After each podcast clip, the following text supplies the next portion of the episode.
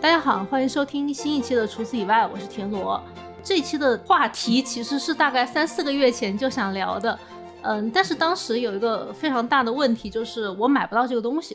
就我今天想聊的这个产品，当时是处于一个非常网红、大家抢购的状态。有时候在小红书上面刷到说，哎，这个面包要一百多块钱，呃，一百来块钱，居然还要排很长的队去抢购。然后我就想好好的去分析这个后面的原因，但是因为当时自己是买不到这个产品，或者觉得买它太费劲了，我就把这个选题往后压了一下。然后大概三四个月过去，这个面包的热度稍微低了一点，我就找了一位我业内的朋友，想好好的把这个售价要将近一百块的吐司里里外外稍微说清楚。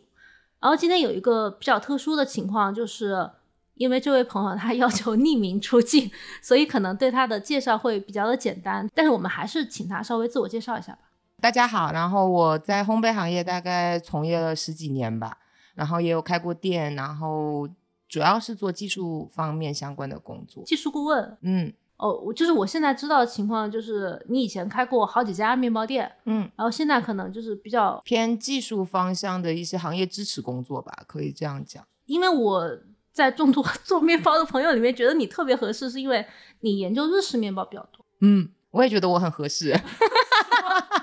说，然后我其实今天想聊的这个品类叫做生吐司。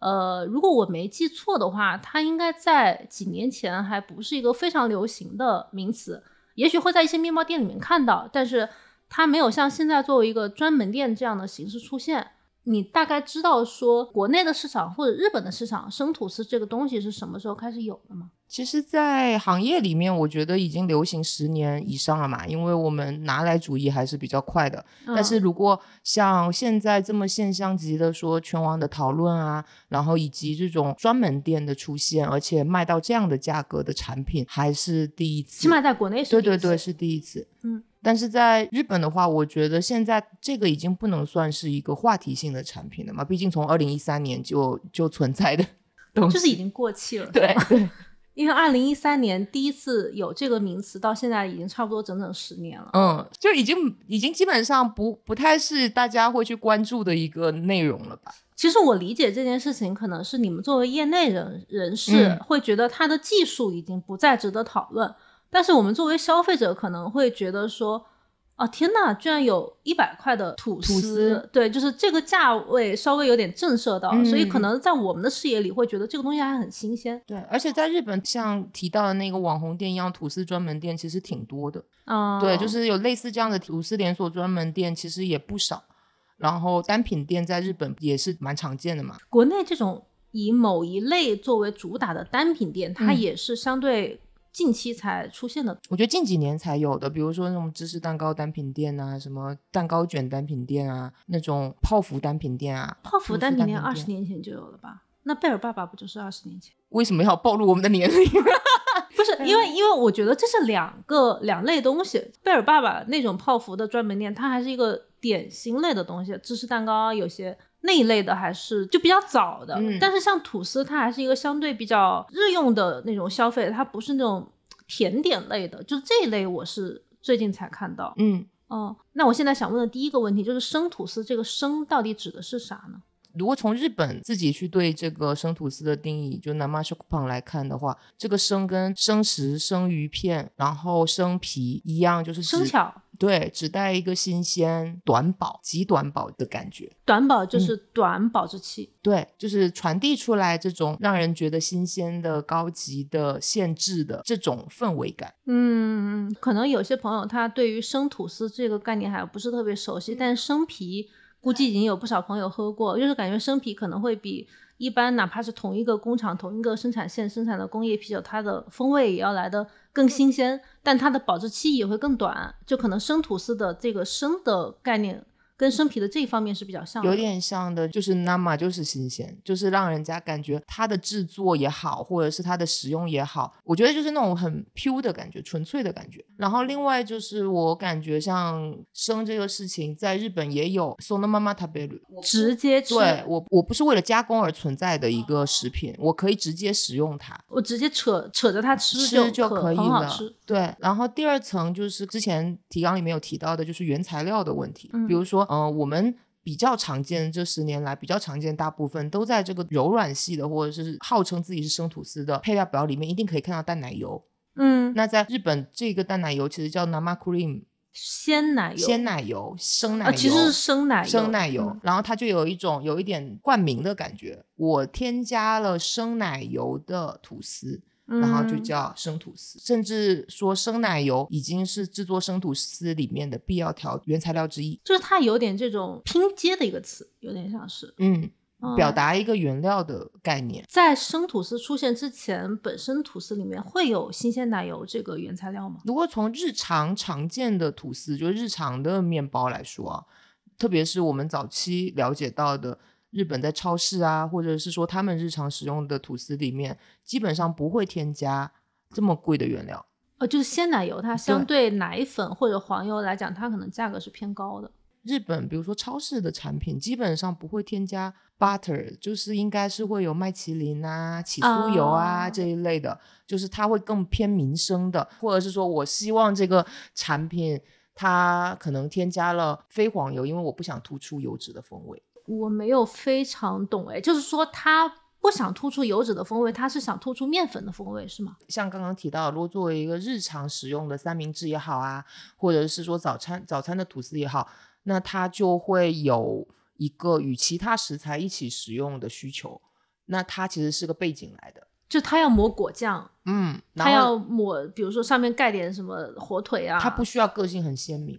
所以我们就会选择个性不那么鲜明的原材料放在吐司里，要一个平凡一点的吐司，对，干净一点。可能我想带来的是口感就可以了。可能它只是要做一个垫底，对。然后同时我还要考虑我的成本。那如果作为吐司，它日常就最早期我们日常使用吐司的一个场景来看的话，它是需要不能说廉价，它只能说是需要是亲民的、平价的、平价的，然后且能跟其他的食材更好搭配的，嗯，一个存在。所以，我们从风味的选择上面就不会用到像鲜奶油这么鲜明的原料。因为如果用了鲜奶油的话，它的那种奶香味会非常非常的明显。根据添加量的话，它肯定是会带来一些比较独特的风味或者是口感的。对，因为我觉得它是一个加成作用。比如说，我们先去设定了这个产品，我想要空口吃，空口吃也好吃，那它本身就有相对来说比较突出的个性。然后我加了鲜奶油。先乳脂，像日本有一些乳脂可以到四十以上。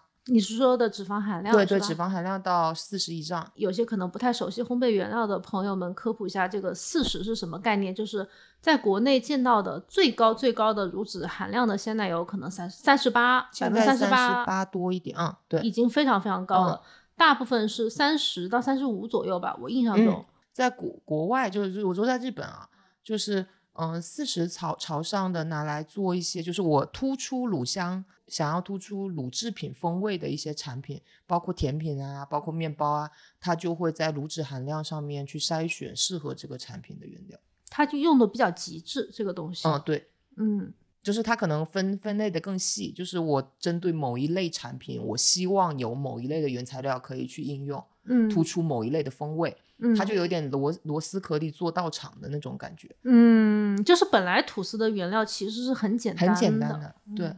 或者说它本来其实早期的存在，或者是日本从美国学习到的这个吐司的技术也好啊，然后原料或工艺也好啊，当时的市场定位跟消费受众的定位，就是一个比较平价的日常的可以吃的东西。嗯，所以当它如果添加了鲜奶油之后。其实它此时的吐司跟一开始我们知道的吐司这个东西已经截然不同了。嗯，我觉得它是一个新品类里面的创新，对老品类里面的创新，不能说是新品类的创新，老品类的创新。嗯，那这是就是我们觉得生吐司的第二个含义，就是可能当它使用了鲜奶油，也就是生奶油之后，它对于吐司的质地和它的这种定位，其实发生了一个很翻天覆地的变化。嗯嗯。还有吗？这个生吐司的含义？第三层含义，我觉得有关于口感啊，就是这个其实也是过了一个阶段的发展之后才被解读的。嗯，比如说生这个事情，它就有一种未熟之意。这个生就比较接近汉字里面的生的意思。嗯，就嗯接触久了，可能刚开始对这个东西的定义，可能只是一三年，可能大阪那家面包房他提出的一个我对这个产品的命名命名。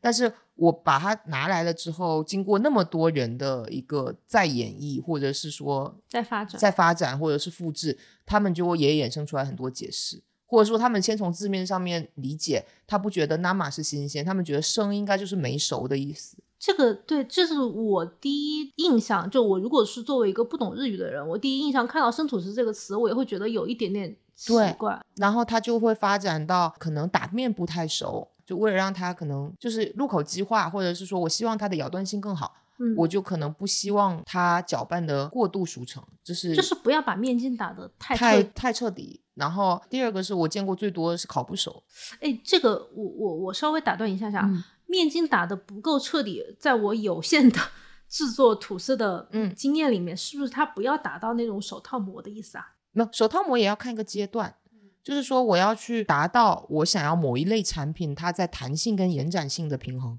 就面筋上面弹性跟延展性的平衡，它一定是有一个最佳的值的。嗯，那如果你在这个值之前达到的那个状态，它可能弹性足够，但是延展性不足。延展性不足指的是它撕拉的时候没有那种对拉丝拉丝感，或者是或者是说它咀嚼感它更弱一点，就它就会更更软，是吧？更没有筋骨感。嗯，就是就像这种老人家或小孩，我咬一下就能咬断了，我就马上可以咀嚼了。我不需要就是像常见的汤种吐司那样，我要很多人喜欢吃那种老面馒头啊什么之类的，或者是在西北哎有嚼劲的那个产品，它其实就不是生吐司的特征嘛。所以生吐司它的特征就是很柔软，柔软，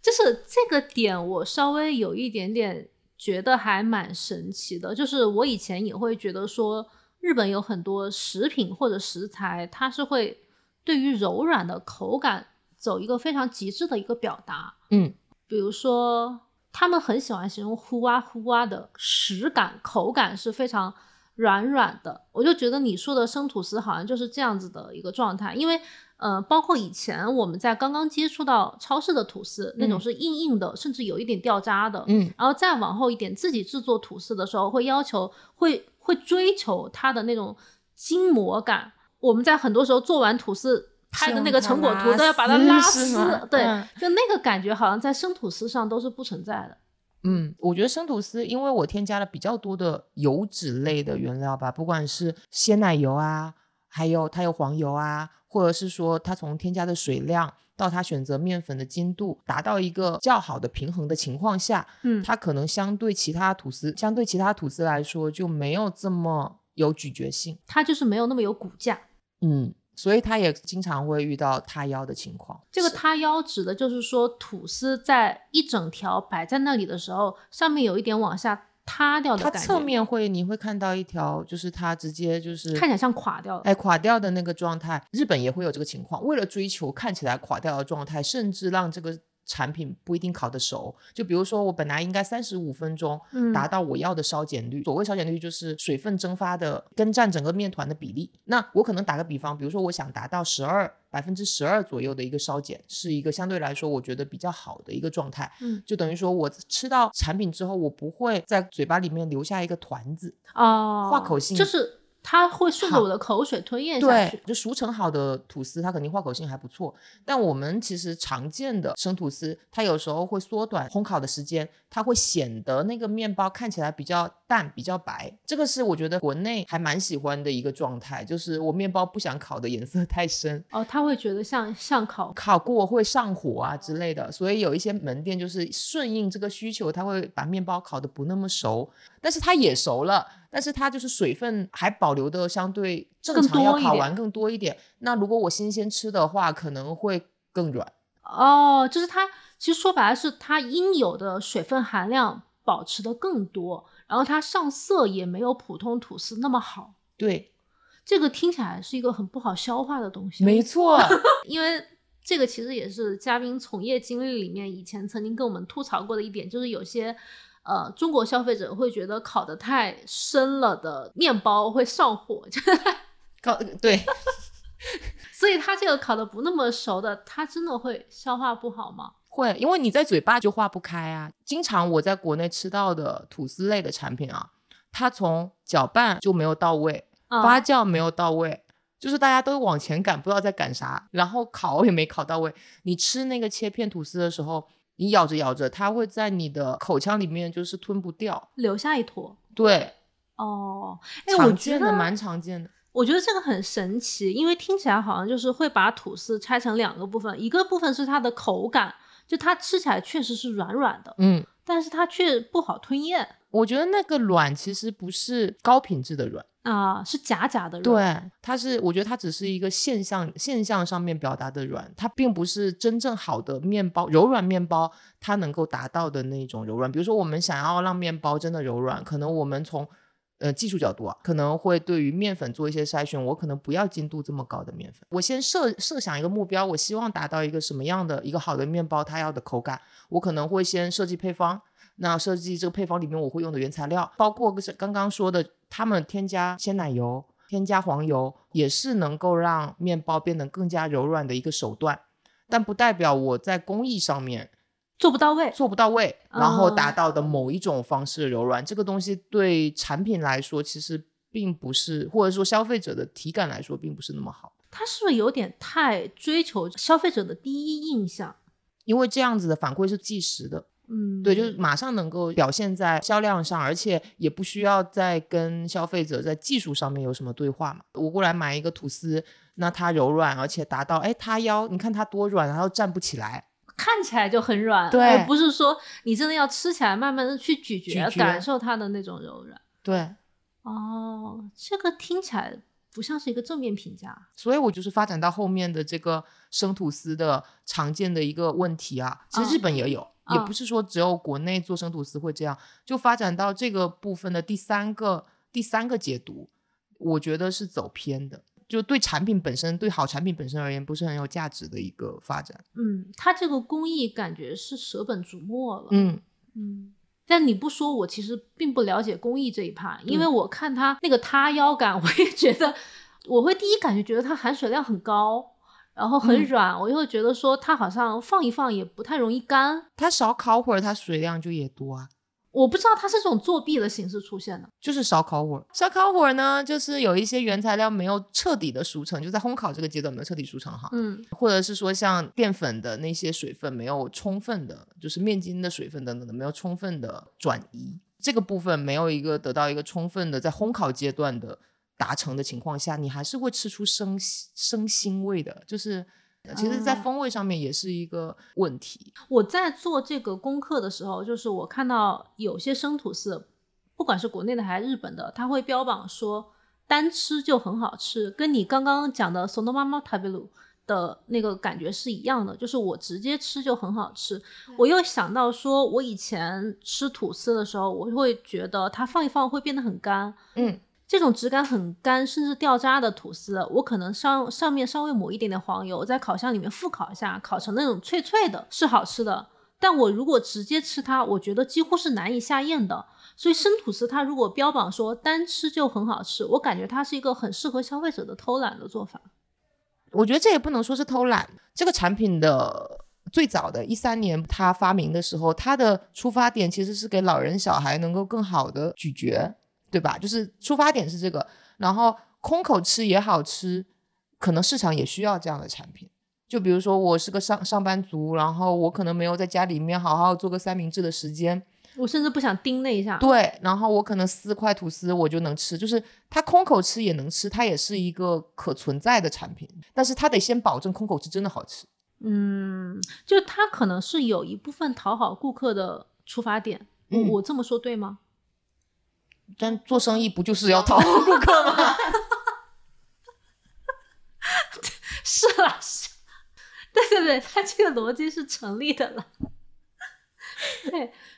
而且以前会有一些吐司，我就会觉得说我可能一天吃不完，我都要赶紧给它分冷冻起来。但是生吐司给我的感觉就是好湿润哦，嗯，甚至在北京我多放两天也没关系嘞，就是这种感觉。但是其实我添加了油糖、嗯蛋奶这些副材料多的产品，它老化都慢。嗯而且越富有营养的产品，它其实越容易，就是如果它没有添加防腐剂的话，它是越容易变质变质的。所以不管是什么吐司，就是都冷冻，其实会比较好一些。对，嗯，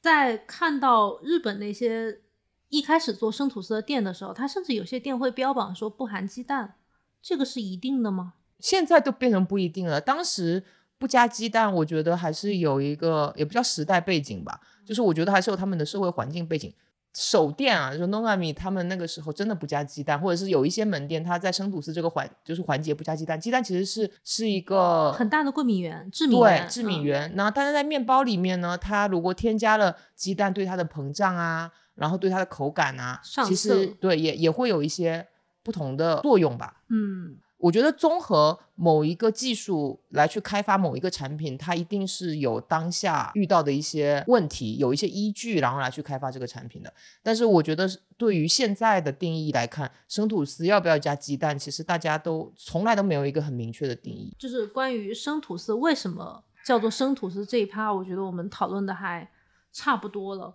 那我还有一个小小的问题，你嗯去日本吃过那些生吐司店吗？蛮常去的，你觉得他们口味或者是排队情况，或者是那种运营情况怎么样？我比较喜欢银座有一家叫那个 Center Bakery，是我见过技术跟情怀的平衡。怎么讲？他们的产品真的好吃，但他们的确是对原料有一定的有一定的认识跟理解。比如说，他们会选择北海道江别的江别制粉的一些国产小麦的面粉、北美的面粉、加拿大的面粉，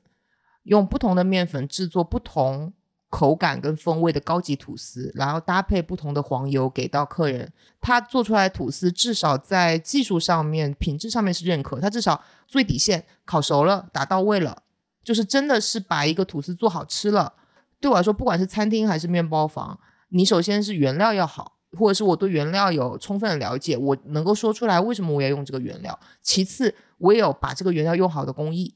就是我这个工艺是发挥到位，而不是就是半生不熟那种假假的就直接呈现出来。就像你说，不是舍本逐末，或者是说我为了显得复杂而搞得非常复杂。我可能要想这个吐司我想要的出来的风味跟口感是不是想要的，我再选择必要的工艺。你刚刚说那家吐司店，我有印象，就是嗯它也是专门卖吐司，但是对它会标明说它用的哪种面粉，并且几个同样制作方法和配方很简单的吐司，它会凸显不同的面粉的风味。嗯，一个是风味，还有一个就是空口吃也好吃，但是它也可以买回来做做早餐之类的，对。然后这这样的吐司，它还隔壁还有个面包餐厅，然后可以让客人用面包机烤，空口吃，并且做成柔软的鸡蛋三明治，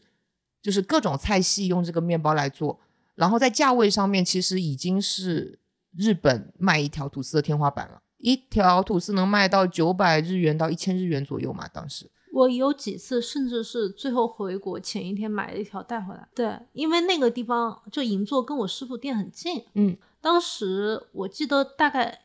一八年左右，那家店排队还不是非常夸张，就是买面包的排队很长，很但是你如果去面包餐厅，你几乎是可以 walk in 的。对，啊、然后它每个桌上有一个那种面包机，是可哎以给你现烤一下那样子。然后那一家创始人对面粉，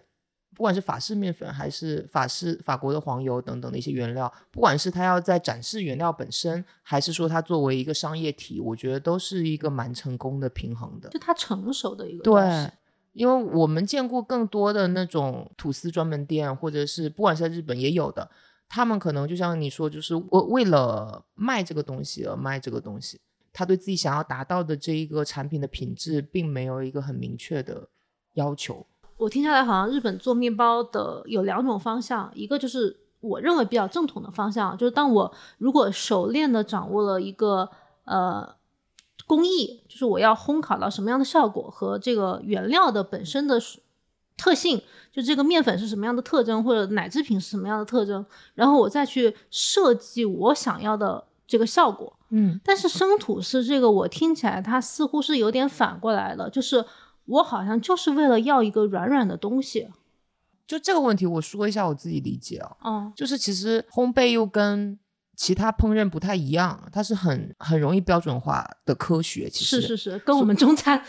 完全 完全不是一码事。对，所以它背后的一些必要的原料会带来的原理，工艺会带来的影响，嗯，它其实是有理论依据的。就而且它是一个公认的一个标准。对，像你说的，就可能我优先是掌握这些基础知识，然后我知道，比如打个比方，我我希望这个口感更有弹性，更想要咀嚼，我有哪一些哪一些手段，从原料的手段，从工艺的手段可以达到，然后我再基于某一个结果进行变量的调整，最后达到我想要的状态。你这个就有点像是我已经知道一百个数学数学公式里面，对对然后我可能选这个增加弹性，或者又选那个，可能是哪个更适合我此时要用的这个面包的效果啊？就是它是理论先行的。对，就最基础的大料，我要的面粉，我可能蛋白质十跟蛋白质可能到了十三、十四，出来的口感绝对不一样。那我要的某一个区间的产品，它的蛋白质含量最佳就是在某一个区间，那我有可能要去为了达到对调配到我要的这个状态。然后至于风味口感，像刚刚提到，可以从副材料上面去找黄油啊、淡奶油啊，或者是一些坚果类的东西，或者甚至一些粉末类的，比如抹茶之类，这种就是风味上面我们来去做一些选择。然后生吐司，我觉得刚开始专门店或者是说掌握那个技术能把吐司做好的人，他我觉得他无非是说在一个基础我可以把吐司做好的情况下，我想要让这个吐司更软，那我可能降低蛋白质的含量，我选择可能更柔软的面粉，而且因为它背后有很多淡奶油嘛，嗯，或者黄油，或者是这些风味，像说我要空口吃好吃，那水分又多的情况下，我这个面粉灰分就要低一点，不然的话蒸烤出来它就会有麸皮的味道，就会显得有点臭臭的，嗯草木灰味。灰分跟蛋白质就是一个一种面粉的基础特性，指标基础基础指标，就做面包的时候会比较优先要考虑这两个因素。嗯，然后生吐司，如果我觉得在每一个环节，工艺的环节跟原料环节都恰当的情况下，它是能够达到一个呃我们觉得比较理想的状态。就算它可能站不直，有一点塌，但是至少我们吃完了之后，它是不会残留在口腔的嘛。听起来就是，其实生吐司也是分成好的生吐司嗯跟没有做到位的不好的生吐司。对，那个网红店不是还有加什么碱离子水水啊？我觉得那个还挺噱头的哎。啊，你大可不必。嗯那上海那两家店你吃过吗？因为在东京吃过，啊、并没有打动我。如果一条五十块钱的吐司没有打动我，他这边卖到一百，就是该省省该花花，我觉得也大可不必。就你本来也觉得他银座本店没有做到位，也普通，就是嗯，在那个价位里面是好吃的东西，但是但是没有专程前前往的必要。然后过来价格还翻倍了。哎，嗯，那其实就是生吐司这个部分，我觉得我们聊的还挺多的，嗯因为我刚刚本来是想再往深入的跟你聊一聊这两家吐司的水平，以及它可能在包装、嗯在原材料、嗯在这个配料表上的一些标注的一些这个解释。但是你刚刚这个结论一出来，我甚至都觉得这一趴可能没有深入的必要。嗯，你可以明天就是去教一下智商税。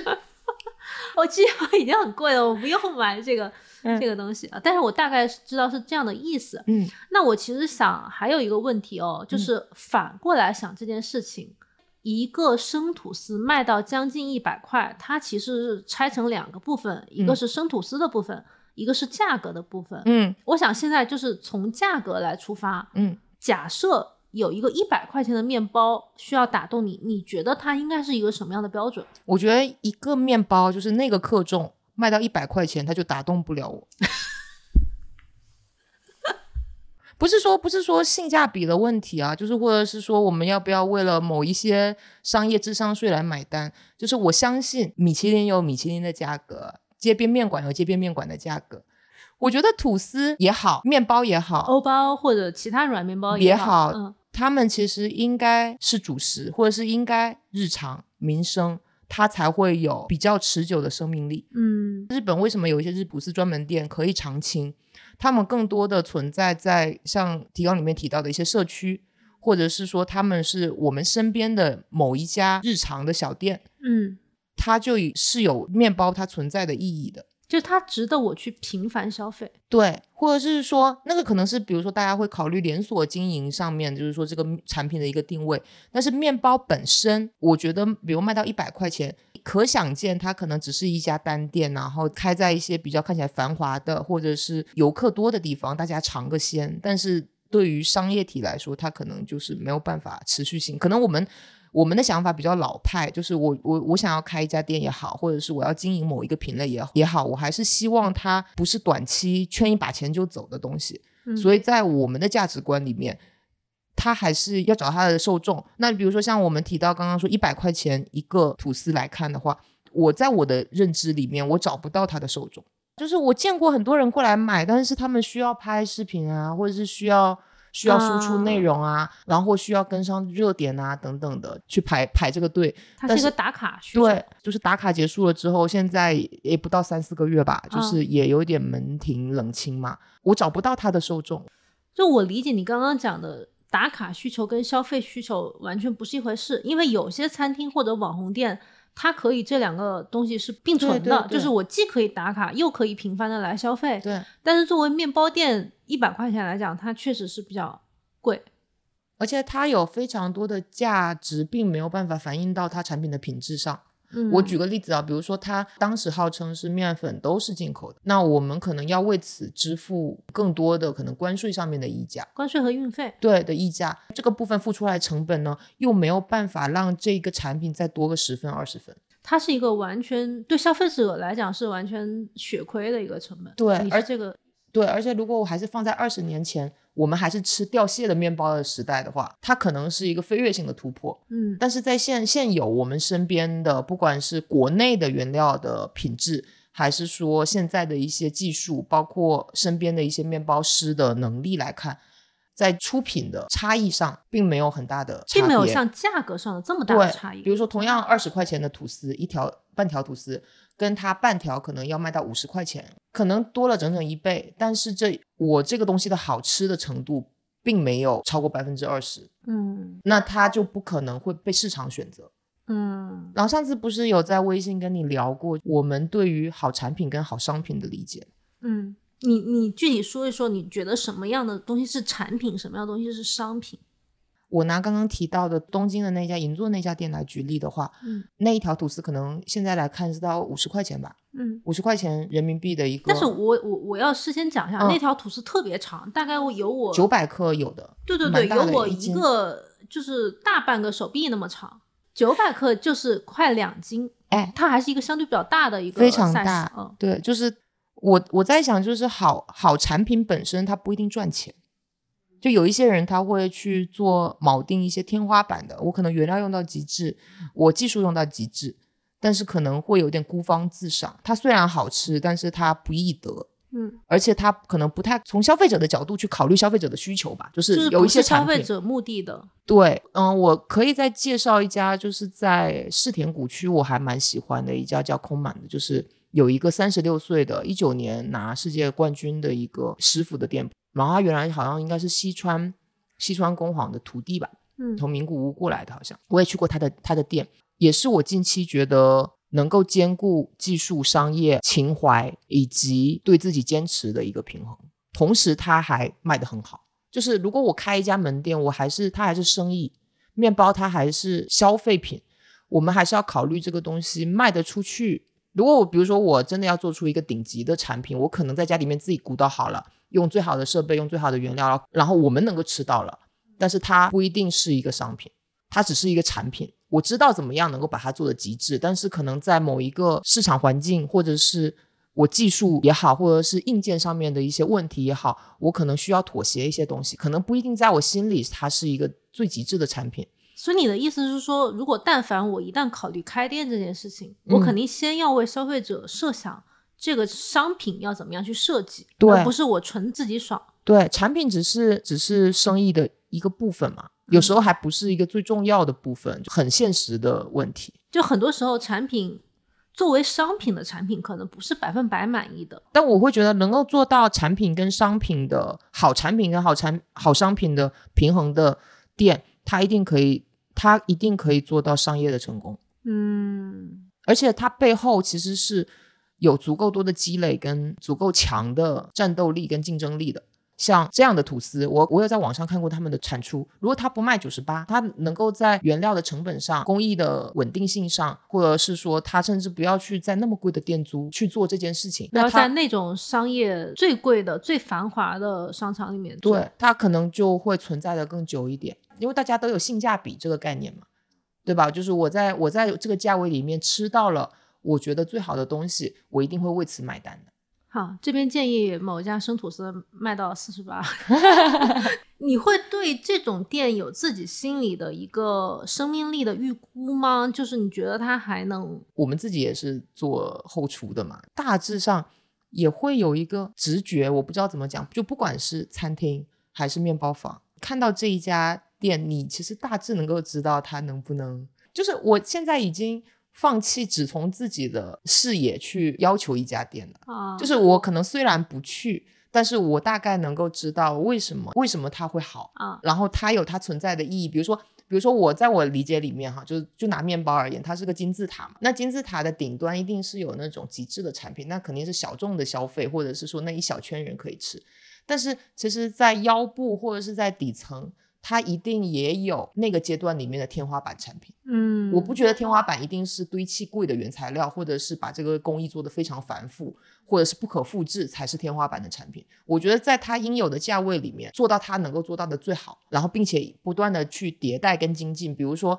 我们在某一个价位的产品里面只用国产的面粉，嗯，但是我结合面粉工厂、油脂工厂，他们不断的提升自己的工艺技术。在相同的成本下面，我可能比如说油脂的工艺从氢化变成酯化，或者是我的面粉使用了更好的来源，并且比如说我在应用指标，我在研磨工艺上面通过十年的积累，我们国内是有的，然后得到了可能跟日本相对来说可匹敌的、可稳定的面粉，但是它价价格只是一半。对，因为它运费跟关税首先就省掉了，对，而且还有还有政策上面的扶持嘛。对对对。那那那在这一节里面，我同样的那个价位，可能比如二十块钱、三十块钱的面包，我用了这个面粉，我就能够做到可能八十分的产品了。嗯，我会觉得未我未必会去消费，但是我能够理解它为什么会长青。嗯，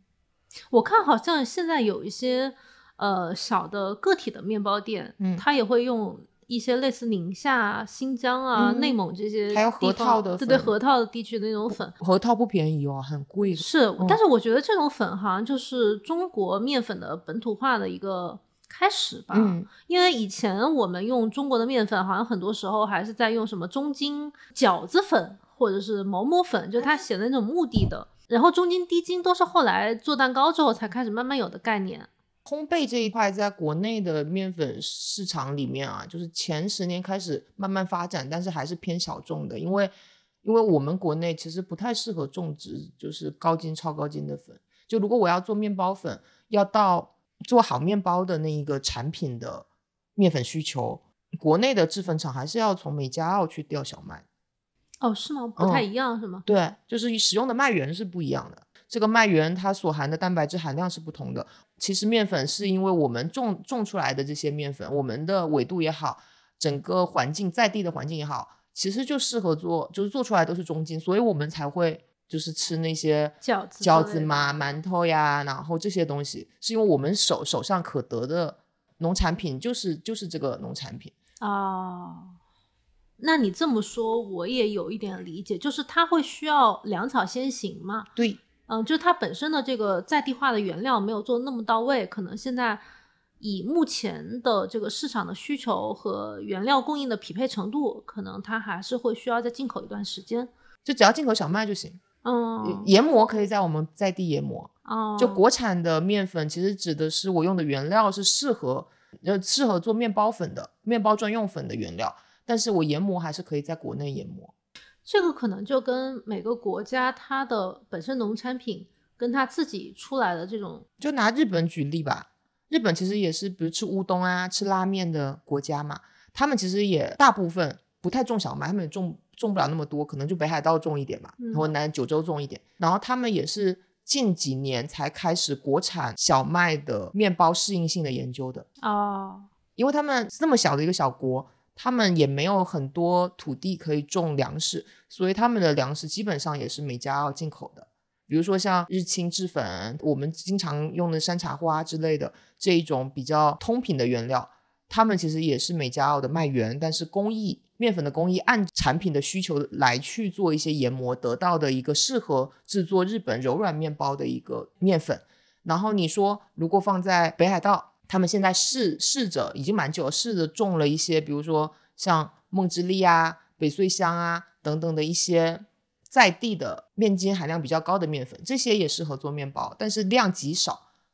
然后它更多的是一个农业在地性的一个扶持，然后跟市场的结合，它是一个更偏国家的行为或行业的行为。哦，它是需要大家一起托起来的，它是需要就是整个行业上下游所有人一起出力的动作。比如说我面粉，我我农业愿意去扶植你，你不要去种全部种。做乌冬的，你也可以来去种一点做面包的，嗯，那我会给你一些补贴，并且给到你一些农业上面的技术支持，嗯想办法能够种出来这个东西。哎，种出来了怎么卖呢？那我就要联合协会啊，联合商商业厂家等等的，他们去想办法。哎，我研磨出来这个面粉，我要怎么应用到每一个门店也好，工厂也好，我做一些添加，然后推广给消费者。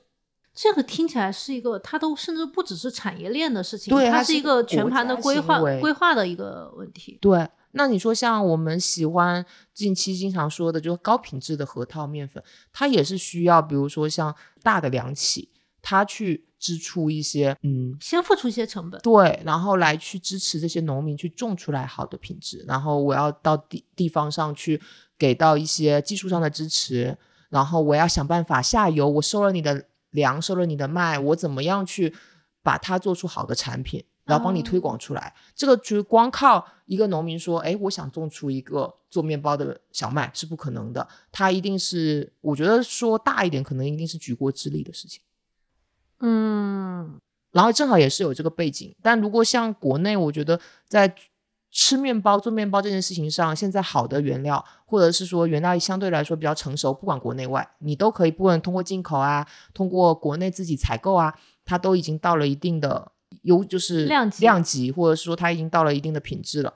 但接下来大家就会考虑说，哎，它之后的商业化、商业化的价值，我需不需要再付出更多的成本去让它更优化？我就要考虑饮食文化的问题。嗯，比如我们吃个吃个吐司是去打卡的呢，还是我们的日常？对，因为其实这个有一个国情上的对比嘛，就日本它可能吃吐司或者面包已经是作为一个非常日常的一个消费了。对，嗯，但是作为我们就作为中国人来讲，它面包还不是一个我需要每天吃的东西。就日本可能有一部分人他已经是隔三差五就要吃面包，但是中国这样吃面包的人还是极小的一部分，所以它这个产业可能从基数上它也没有起来。对，而且我觉得有个很好玩的历史背景，就是六十年代面包石的推广嘛。五六十年代，然后日本战败了之后，整体的经济还是比较差的吧。然后那个时候不是有美国空投一些面包啊粮食过来，但是人家又不会管你，你到底想吃拉面还是想吃米饭，对吧？嗯，那我就是给你必要的一些可能面包上面的一些一些支持。那个年代出生的，不管是婴儿潮的那一部分人，日本的婴儿潮的那一部分人，他们从小在学校就是有一餐或者是某一餐某几餐是吃面包的，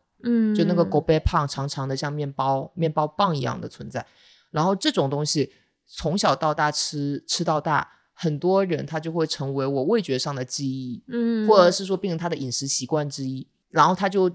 慢慢可以接纳这种饮食习惯，甚至我一半都是吃面包，一半时间吃米饭或面条，他们是 OK 的，嗯，这个是有，就是我觉得是有文化和历史背景的，是，但我们我们从小到大还是可能早餐吃个馒头啊，吃一碗白粥啊。就是在我印在我们味就是味觉记忆上面，它面包并没有那么必要，应该说是几乎没有这一部分。嗯，就是他可能现在年就是年轻的父母可能会比较哎。时间比较忙，可能买一点面包给小孩吃，小孩是能接受这个面包食的。但是你也得等这一代小孩成长起来，他可能又有一个饮食习惯。嗯，我这个地方我要补充一句，不是说一定要让面包成为我们的一部分，我们是在 我们是在讨论说为什么就是有这样子的原因。对对对，就是它后面一些更深的原因，绝对没有对这个中国主食要向何处发展的一个指手画脚的意思。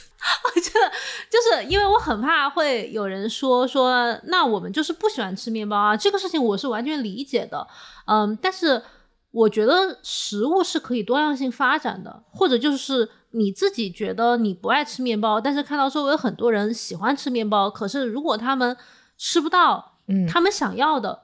然后更国产化的一些好面包的话，这个深层的原因是怎么样的？我其实是想探讨是这一点。对，那其实今天我觉得我们聊的还挺清楚的。关于后面的面粉跟农业的这一部分，我其实是没有太想到的。就是一开始我可能想说，我们分析一下生吐司它本身的技巧、原料，然后嗯它的营销方式，呃，喷几句。毕哎毕竟朱黎米老师都到门口排队都走了，买不 对对，就想把这件事情稍微稍微聊一下。但是后面你说的关于嗯农业支撑、产业支撑的这一部分，对我其实还挺有启发的。嗯对，就是这个是这个是呃大背景，就是啊时代背景之一。对，其实因为现在它饮食跟食物的多样性和全球化。确实是一个还挺显著的一个现象，嗯所以关于面包的讨论，我们在眼前看到的是一个售价将近一百元的生吐司，嗯，但其实可能后面它牵扯到的，包括这个生吐司其实已经过气了十年了，对，呃，然后它应该是一个什么样的技术？它背后的农业支撑是怎么样？就今天这一期大概就是聊这些。对，而且我觉得我也聊到，就是我觉得产品跟商品的理解，就这个部分其实是是是，你想表达的，嗯，我觉得市场会就是市场的反馈也好啊，或者是它这个生意生存本身会给给大家展示是它是好产品是好商品，还是它都做到了。应该说就是这个产品它的生命力到底怎么样嘛？嗯，嗯，因为之前我们在大纲里面其实有提到，你也问我说，你觉得它能够活多久？活多 久？但是现在就是我们都不用去评价，然后我们比如车路过之后，你其实其实我前一段时间有看到过，基本上就没有人去买了。嗯，但是仍然是一个还挺值得探讨的现象。嗯对，它可以展开的东西很多。